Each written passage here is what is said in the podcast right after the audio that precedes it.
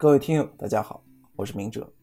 想获取每日热点文字版和更多备考内容，请关注微信公众号“金牌公考”。今天的热点来自澎湃新闻：好人法落地，为见义勇为解后顾之忧。十月一日，《中华人民共和国民法总则》将正式实施。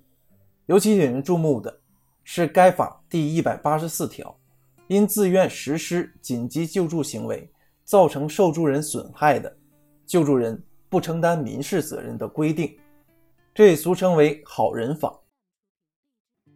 在中国法治史上，无论是数十年磨一剑的民法总则，还是顺应民心的好人法条款，都将留下浓墨重彩的一笔，特别是后者。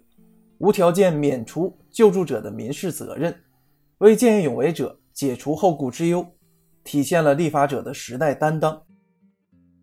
对于民事侵权行为，传统法律一般主张过错责任，而这也造成了现实中救人未果反被追责的诸多尴尬。毕竟客观的过错就摆在那里，在惯性的推动下，之前的民法总则草案免责条款中。仍添加了除有重大过失外的限定条件。在美国、加拿大、意大利、法国、西班牙等国家，不少立法中有着“撒玛利亚人条款”，即在紧急状态下，施救者因其无偿的救助行为，给被救助者造成某种损害时，应免除法律责任。虽然中西文化背景不尽相同。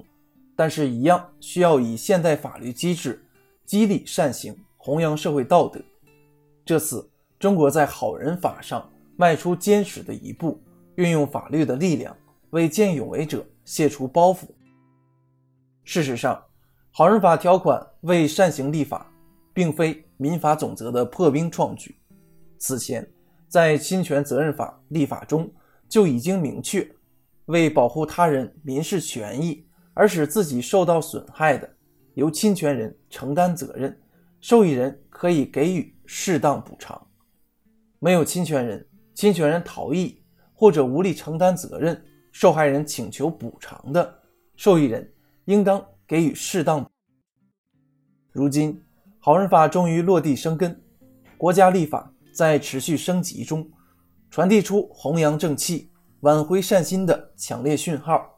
回荡着时代的法治强音，也激励更多人见义勇为，多做善行，让冷漠不再有托词。